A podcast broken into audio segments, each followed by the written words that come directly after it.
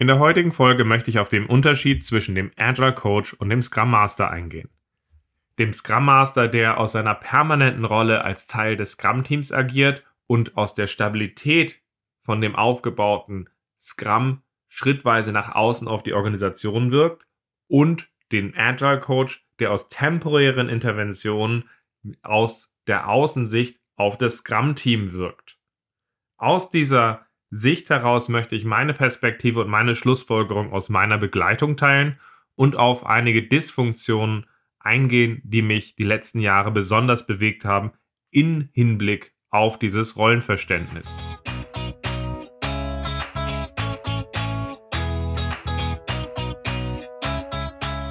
Scrum ist einfach zu verstehen. Die Krux liegt in der Anwendung für deine Zwecke in deinem Kontext. Der Podcast Scrum Meistern gibt dir dazu Tipps und Anregungen.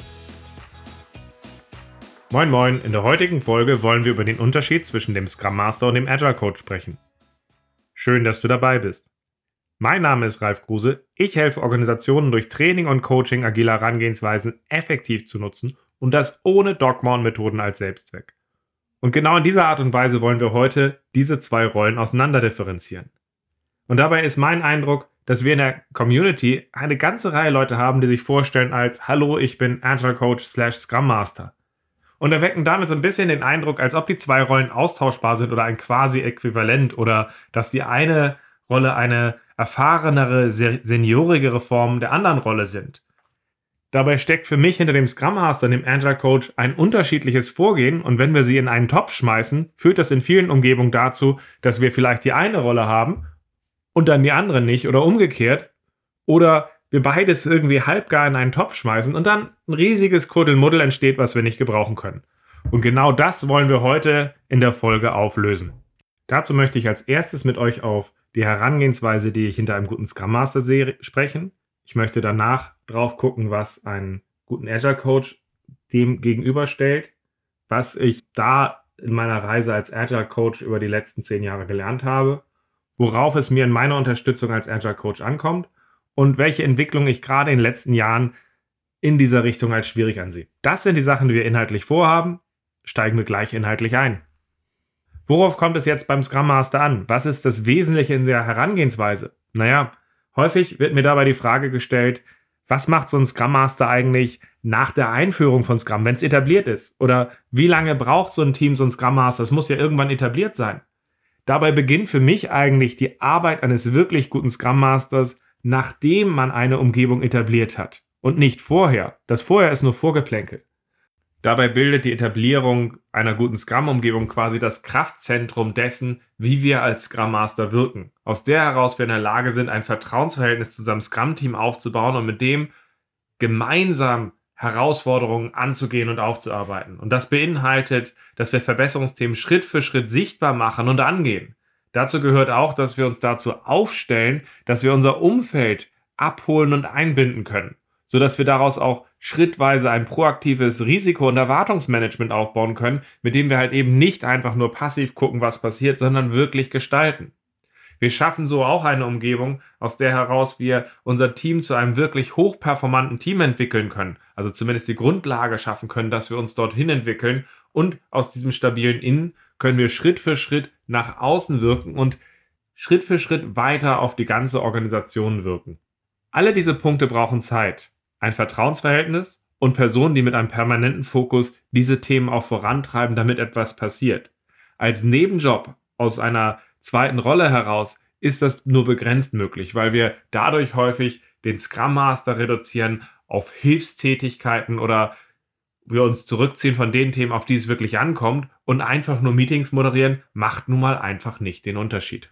Die Idee eines Scrum Masters als Servant Leader haben wir ja bereits in einer separaten Folge behandelt und werden wir jetzt nicht weiter aufgreifen. Letztlich geht es darum, dass wir uns mit Scrum gut aufstellen und das benötigt ein gutes Verständnis, warum wir eigentlich Scrum tun wollen, damit es kein Selbstzweck wird, eine Umgebung, aus der heraus wir gut gemeinsam die Produktentwicklung und auch die Optimierung der Arbeit vorantreiben können. Und eine schrittweise Ausgestaltung der Scrum Master Rolle, aus der heraus wir in guter Zusammenarbeit Verbesserungen schaffen können, ohne dass wir die Beteiligten bevormunden und verunselbstständigen. In vielen Fällen lässt sich diese neue Rolle und diese neue Art der Arbeit nicht einfach aus der Insicht initiieren und weiterentwickeln, da man als Teil des Systems nicht immer in der Lage ist, diese größeren Veränderungen anzugehen. Und genau das bringt uns zu der Rolle des Agile Coaches. Liegt die Kraft des Scrum Masters in der Arbeit von innen nach außen und der längerfristigen Beziehung zu den Beteiligten, fokussiert sich der Agile Coach auf die temporäre Intervention aus der Außensicht. Aus dieser Sicht heraus können wir Blindspots sehen und sichtbar machen, die aus der Insicht als normal angesehen werden.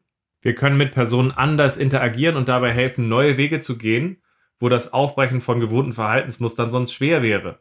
Und wir können aus dieser Rolle heraus dabei helfen, unsichtbare Mauern leichter zu erkennen und dabei helfen, diese zu überwinden.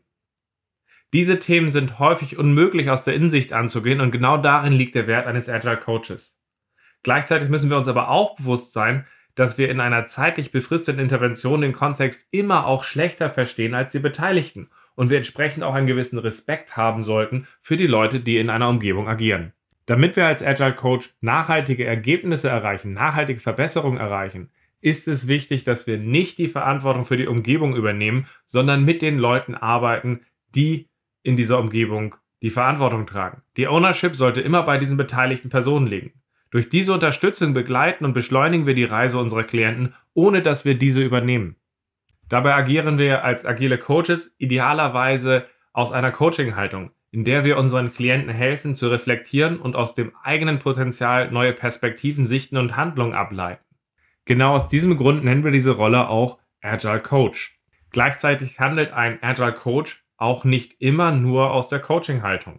Damit unsere Klienten Ownership in dieser neuen Art zu arbeiten übernehmen können, müssen sie das agile Arbeiten auch verstehen. Das heißt, ein guter agiler Coach ist auch in der Lage, Herangehensweise und Konzepte so zu vermitteln, dass die Klienten diese so verstehen, dass sie gut informiert, ihre Umgebung ausgestalten und mitreden können.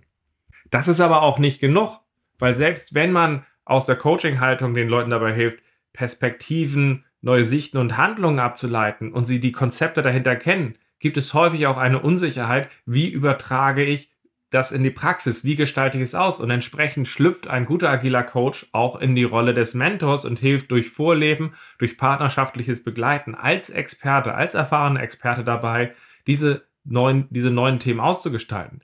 Aber sowohl die Rolle des Vermittlers von Informationen als auch die Rolle des Mentors nehmen wir vor allem an aus der Haltung, um unsere Klienten so schnell es geht zu befähigen, diese Sachen zu ownen und selber weiter auszugestalten. Also die primäre Haltung bleibt dabei immer auch die des Coaches. Ergänzend hilft ein agiler Coach dabei, sowohl Austausch, Zusammenarbeit und Entscheidungsfindung bestmöglich zu unterstützen und schlüpft dabei in die Rolle des Moderators oder des Facilitators. Das heißt, er hilft dabei, in diesen Situationen Prozess und Struktur zu geben, so dass sich die beteiligten Personen effektiv in der Zusammenarbeit zusammenraufen können und inhaltlich einbringen können, indem man sich raushält und auf diesen Prozess und Struktur geht. Und auch das ist wiederum wichtig, damit wir gut agieren. Aber es bleibt dabei, die Hauptrolle ist, an der Stelle zu sagen, wir kommen aus dem Coaching und das fängt vielleicht auch schon einfach mit der Frage an, hey, was wollen wir hier eigentlich erreichen? Und dann zu fragen, wie gehen wir hier dabei vor? Und eben nicht, ich habe hier mal gesehen, wie wir hier agieren sollten und ich als Experte sage euch, das, das und das muss passieren.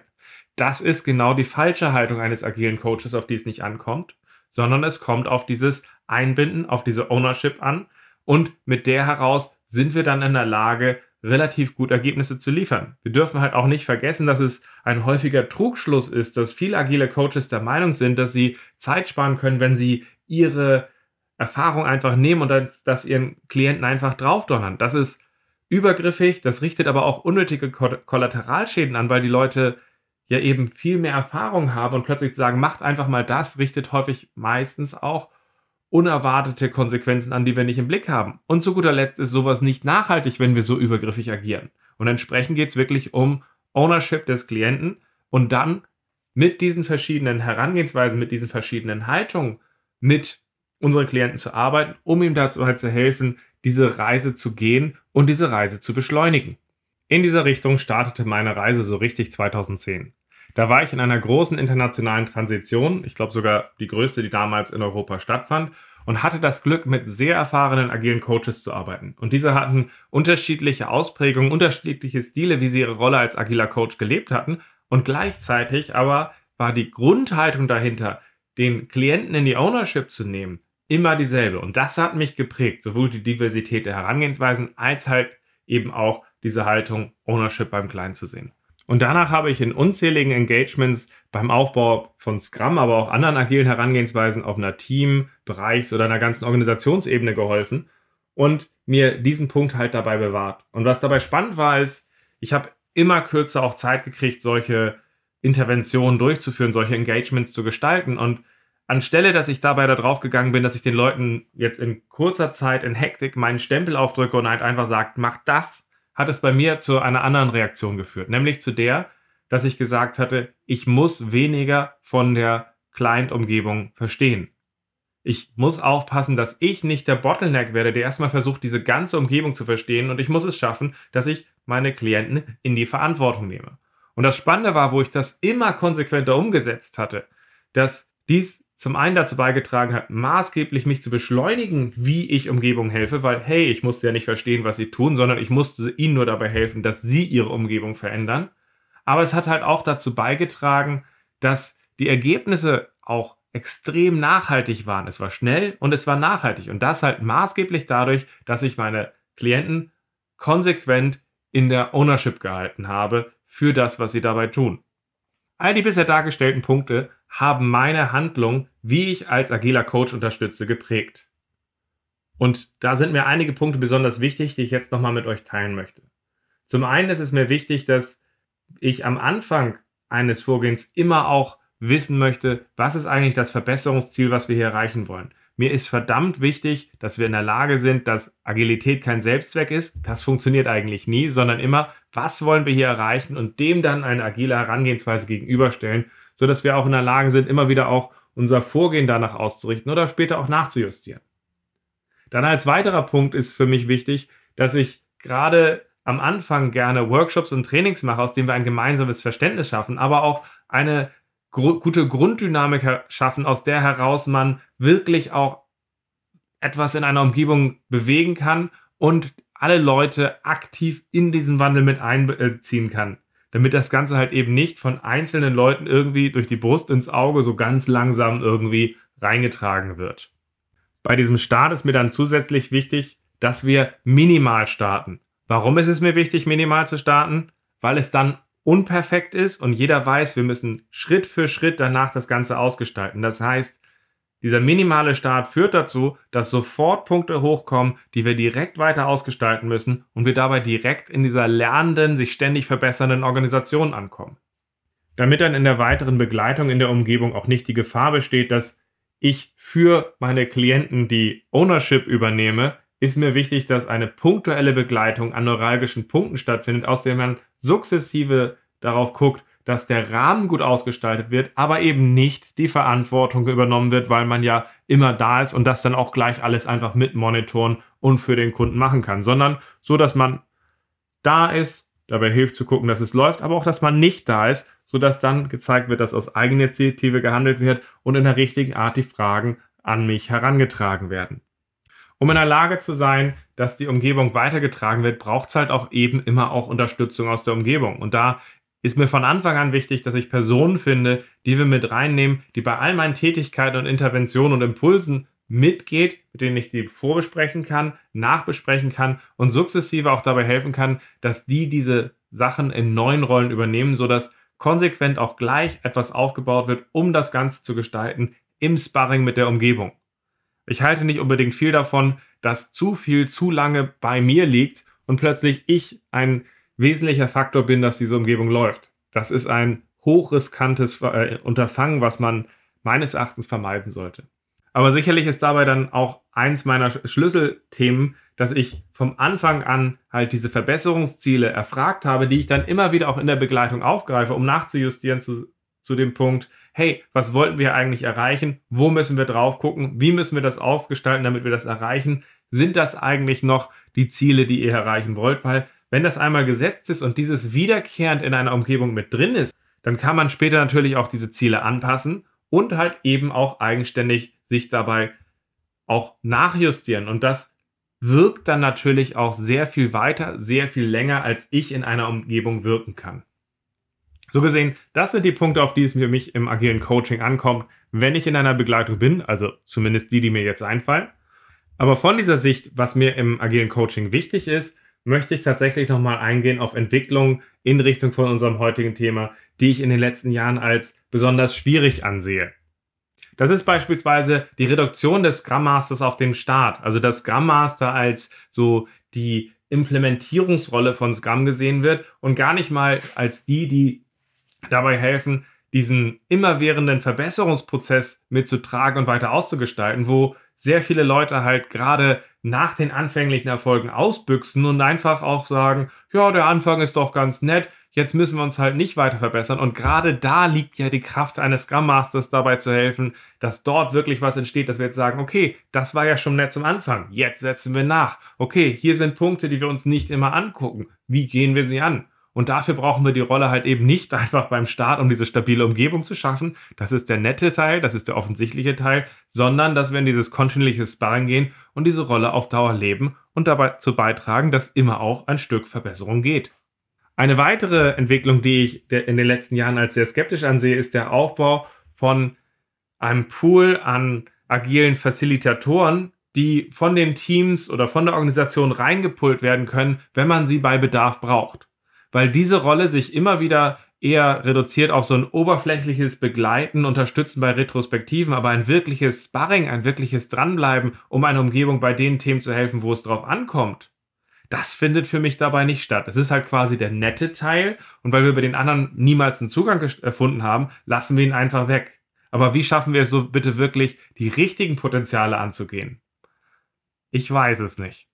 Mein wichtigster Punkt bei den Fehlentwicklungen ist tatsächlich, dass sehr viele externe agile Coaches in längerfristigen Begleitungen arbeiten. Oder ich weiß gar nicht, ob sie Scrum Master sind oder ob sie agile Coaches sind, aber es gibt so dieses typische Begleitungsmodell, von dem, dass man als agiler Coach so drei, vier Tage die Woche dabei hilft, ein Team aufzubauen und da irgendwie vier, sechs Monate dabei ist. Und ich sehe das sehr skeptisch und sehr kritisch aus zwei ganz einfachen Gründen. Zum einen, wenn man operativ so viel vor Ort ist, dann wird man sehr schnell Teil des Systems. Und wenn man Teil des Systems ist, dann reduziert sich die Möglichkeit, dass man Blindspots sieht angehen kann und dabei hilft, Akzente zu setzen außerhalb des gewohnten Systems, was ja gerade die Hilfe wäre, die man von einem wirklichen extern, der punktuell begleitet bekommen würde. Und das kombiniert halt eben mit dem zweiten Faktor, dass wir in dieser längerfristigen Begleitung ja diese operative Verantwortung für die Rolle übernehmen und auch einfach erstmal Teil des Systems werden und wir vieles davon gar nicht mitkriegen, was wir da machen und die Schwierigkeit dann kommt, wenn wir dann rausgehen und Leute anfangen einzuarbeiten, dann wissen wir zum einen, gar nicht, dass wir einige Sachen machen, die für dieses System wichtig waren, die dann einfach wegfallen, wenn wir rausgehen. Und bei anderen Sachen dressieren wir halt einfach nur unsere Nachfolger so, dass sie es genau so machen, wie es gerade aussieht, ohne dass sie verstehen, warum es so funktioniert und wie sie es weiter ausgestalten und sie es dann einfach blind weitermachen. Die Folge von den beiden Sachen ist, wir schaffen einen im Verhältnis zu einer punktuellen Begleitung sehr hohen Aufwand, der durch diese mangelnde Sicht dessen, weil man sehr schnell Teil des Systems wird, weniger Ergebnisse schafft und weil man halt eben diese Übergabe nicht sauber an Leute so gestalten kann, halt eben auch nicht so nachhaltig ist wie eine punktuelle Begleitung. Ich sehe das sehr skeptisch und 2013, 2014 bin ich eigentlich davon ausgegangen, dass diese Art der Begleitung sich durchsetzen wird. Dass diese längerfristigen Begleitungen aufhören werden und die Leute den Kostenvorteil als auch den Ergebnisvorteil von dieser Art der Begleitung sehen werden und dass sich logisch das bestmögliche Begleitungsmodell durchsetzt. Natürlich war das ein Trugschluss, weil in vielen Firmen die Struktur, wie man sich Body Leasing Scrum Master einkauft, die zu einem bestimmten Tagessatz reinkommen und das Interesse von Dienstleistern auch gerne jemanden für ein halbes Jahr in einer sehr festen, stabilen Umgebung reinzubringen. Das sind ja beides sehr angenehme Punkte, aus denen man agiert, dazu geführt haben, dass heutzutage der quasi Standard diese längerfristigen Begleitungen von Leuten sind, die dann drei, vier Tage die Woche bei ihrem Team mitlaufen, aber halt eben eher aus der Haltung eines Scrum Masters, obwohl sie eigentlich eher als externe eingekauft werden, der befähigen soll. Und das schafft eine Konfusion, die mich nicht unbedingt glücklich macht, weil sie dazu führt, dass nicht unbedingt mehr nachhaltige Umgebungen entstehen, sondern eher verschiedene Berufsstände vermischt werden. Wir haben weder mehr interne Scrum Master, noch haben wir mehr gute agile Coaches, die dabei helfen können, den Unterschied zu machen. Was im Grunde ein weiteres Ärgernis ist für mich, weil auch wenn man auf LinkedIn und Xing immer mehr Leute mit der Rolle des Agile Coaches findet, habe ich nicht unbedingt den Eindruck, dass das, was von diesen Leuten gelebt wird, unbedingt zu dem passt, was ich heute in der Folge geteilt habe. Im Gegenteil, es wirkt so, als ob sich die Rollenbezeichnung des Agile Coaches als seniorige Form des Scrum Masters etabliert hat, die gut eingesetzt werden kann, um einen etwas höheren Tagessatz pro Tag zu rechtfertigen. Fassen wir nochmal zusammen, was wir in der heutigen Folge behandelt haben. Viele Leute benutzen die Bezeichnung des Scrum Masters und des Agile Coaches fast schon austauschbar, obwohl die Herangehensweise hinter beiden Rollen sich eigentlich unterscheidet. Dabei tut das weder dem Scrum Master noch dem Agile Coach gut, weil ein guter Scrum Master in seiner Längerfristigkeit aus der Insicht mit dem stabilen Scrum Team unglaubliche Impulse in eine Organisation setzen kann und ein Schlüssel sein kann, um die neue Arbeitswelt wirklich gut zu gestalten. Auf der anderen Seite ist es ein wenig absurd, da sein Agile Coach eigentlich im Wesentlichen vom Herangehen her häufig nichts weiter ist als ein verkürzter Scrum Master, der halt irgendwann plötzlich weg ist. Das tut der Rolle nicht gut und das tut der Wirkung nicht gut. Neben der Differenzierung der zwei Rollen haben wir auch nochmal darüber gesprochen, was wir eigentlich mit dem Begriff des Agile Coaching meinen und dass es aus der Coaching-Haltung heraus um die Arbeit mit dem Client geht und dass die Ownership ein zentrales Thema ist, dass gleichzeitig aber auch ein Agile Coach eben auch aus der Rolle des Inhaltsvermittlers, des Mentors und des Facilitators agiert, um dem Client dabei zu helfen, seine Reise zu beschleunigen, ohne für ihn die Verantwortung zu übernehmen. Ich hoffe, dass diese Punkte euch einige Anstöße geben konnten in der klaren Positionierung und Ausgestaltung eurer Rolle. Und falls ihr aus einer Organisation drauf guckt, ich hoffe, dass euch diese Folge ein bisschen geholfen hat, ein Bewusstsein zu entwickeln, welche Art der Unterstützung für euch besonders effektiv ist und wo ihr dabei darauf achten solltet. Danke für eure Zeit. Ich hoffe, wir hören uns in einer der nächsten Folgen wieder. Bis dann.